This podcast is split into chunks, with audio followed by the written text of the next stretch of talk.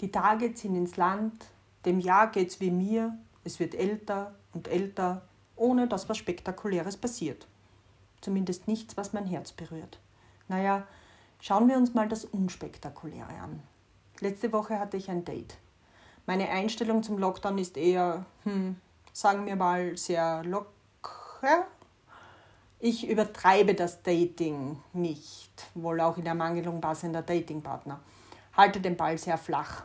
Das heißt, ich erzähle nicht zwingend davon. Wenn ich aber Lust dazu habe, mache ich's. Die Überlegungen wegen Dexter und so, wie ich sie bei Big hatte, stelle ich schon gar nicht mehr an. Jawohl, ich bin ein Gangster, ein Lockdown-Dating-Gangster. Bevor ich weitererzähle, möchte ich Big einen Namen geben. Da er in, der letzten, in den letzten Gedankenströmen doch sehr konkret beschrieben wurde und wohl auch noch öfter auftauchen wird, nennen wir ihn ab, ab sofort Steve. Denn Big, mein Big, der, der mir den Verstand rauben und pferdlos in den Sonnenuntergang reiten wird, ist er definitiv nicht. Also Date. Man sollte es nicht für möglich halten, aber die Plattformen brachten einen Nachbarn, den ich in dem Ministädtchen, in dem ich wohne, nicht kannte, zum Vorschein. Ich habe mich ein paar Tage mit ihm schriftlich unterhalten und es war sehr lustig und anspruchsvoll. Irgendwann haben wir beschlossen, Wein zu trinken und die menschlichen Verhaltensmuster bei zunehmendem Alkoholkonsum zu analysieren. Es war ein sehr lustiger Abend mit richtig viel Wein. Wir stellten in dieser Studienform fest, dass mit zunehmendem Alkoholkonsum die Neugier auf das Küsstalent des anderen wächst und haben dies auch festgehalten.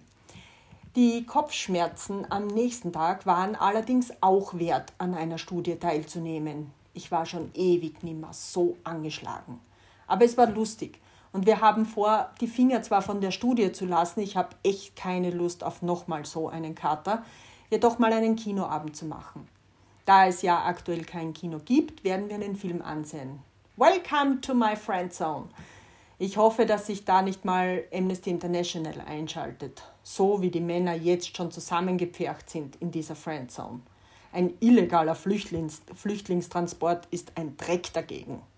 Hm, vielleicht ist das gar nicht mal ein so schlechter Vergleich. Vielleicht fliehen Männer sowieso gern in meine Friendzone, weil die einfach sicherer ist als mein sonst so verrücktes Dasein. Vielleicht liegt Männern bei mir der Vergleich zu Dexter nahe. Möglicherweise wären diese Fragen ja mal eine Studie wert. Ich sollte bei den Männern, die ich date, eine Umfrage machen. Ob das ein wenig seltsam aussieht, wenn ich nach einem Date einen Fragebogen ausfüllen lasse? Du wirst nicht namentlich genannt. Es soll nur künftigen Dates eine höhere Qualität sichern. Ich bin noch ein bisschen skeptisch, werde diesen Gedanken aber weiterspinnen. Oh ja, spinnen, das passt. Ich habe die Apps der drei Dating-Plattformen, bei welchen ich mich registriert habe, übrigens vom Handy gelöscht. Nicht die Registrierungen, so militant bin ich dann auch nicht. Aber die Apps nimmt mir Stress raus. Ich lese wieder mehr und fühle mich etwas wohler wenn ich auch nach wie vor wie Awahachi bin. Komm schon, 2021, bemühe dich ein bisschen.